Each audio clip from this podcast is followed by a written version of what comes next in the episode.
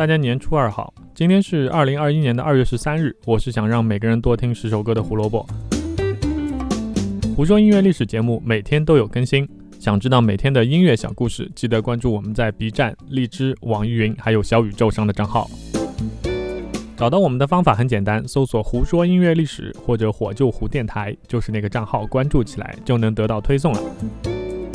我想过在年初二讲黑色安息日是不是有点不太好？因为我们中国人总是希望过年的时候能够喜庆一些，所以我决定把这张重型音乐专辑说的俏皮轻松一些。因为本来这几个家伙也挺可爱的，而且当时有很多的想法还是挺中二的。一九七零年二月十三日，黑色安息日发行同名专辑出道。世界上多了一种音乐类型。这个世界上有过不少专辑的发行日是预先设定的，比如有一些歌手特别喜欢某一个日子之类的。那黑色安息日的出道专辑发行时间也是经过精密计算的。一九七零年二月十三日，正好是一个星期五，十三号又是星期五，这个就是西方文化里觉得非常晦气的日子——黑色星期五。数字十三代表着不幸，这个说法起源于北欧神话。有一天，十二众神在瓦尔哈拉举办宴会，第十三个神洛基没有被邀请。这个名字看漫威电影的同学们一定很熟悉了，眼前立马就浮现出了抖森的脸，对不对？因为洛基没有被邀请，所以他怀恨在心。他设了一个圈套，让盲神霍德尔用胡济生做的箭射杀了无坚不摧、除了胡济生都不能伤到他的英雄巴尔德。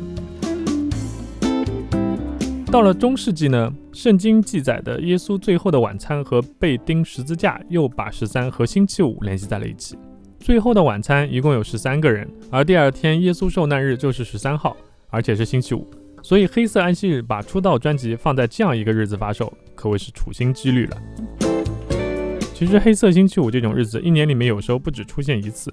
就拿专辑发售的一九七零年来说，除了二月十三号以外，三月十三号又是一个星期五，十一月十三号还是星期五。为什么黑色安息日偏偏要挑二月十三号呢？啊，当然是因为专辑在前一年的十一月就录完了嘛，想早点发售，这还能因为什么呢？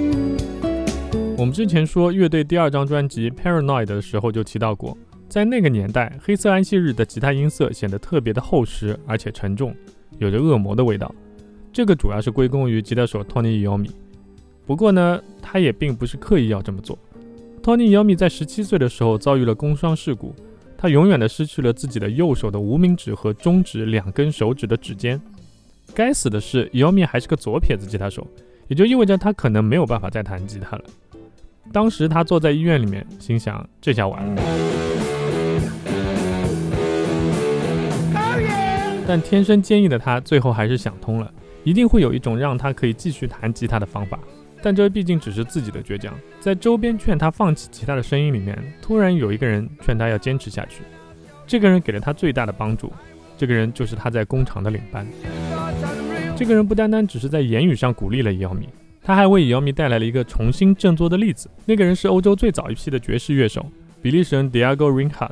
这个人遭遇了火灾，只剩下了左手的无名指和中指，但是他通过自己的努力，成为了一代吉他大师。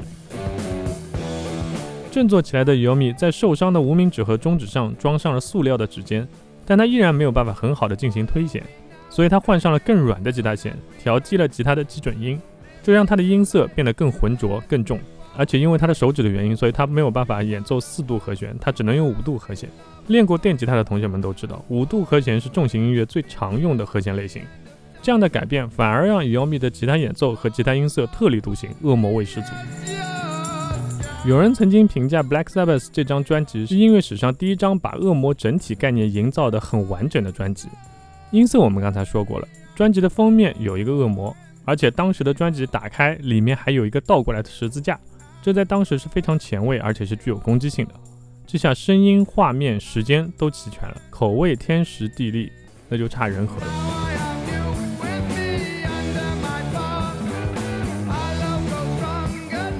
那为了这个人和，乐队到底做了些什么呢？其实就是什么都没有做。乐队经纪人建议不要接受任何采访，营造神秘感。结果呢，神秘感有了，流量没了。你一个刚出道的乐队，还被人说信奉撒旦教。你还不反驳？这真的是把乐队的形象贯彻到底。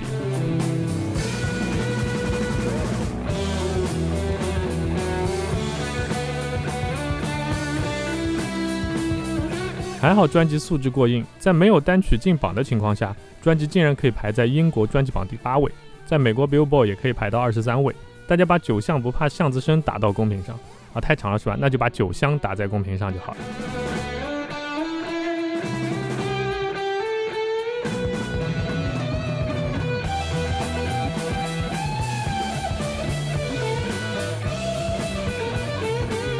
我刚才一下子沉溺到了酒香草头的错觉里面啊！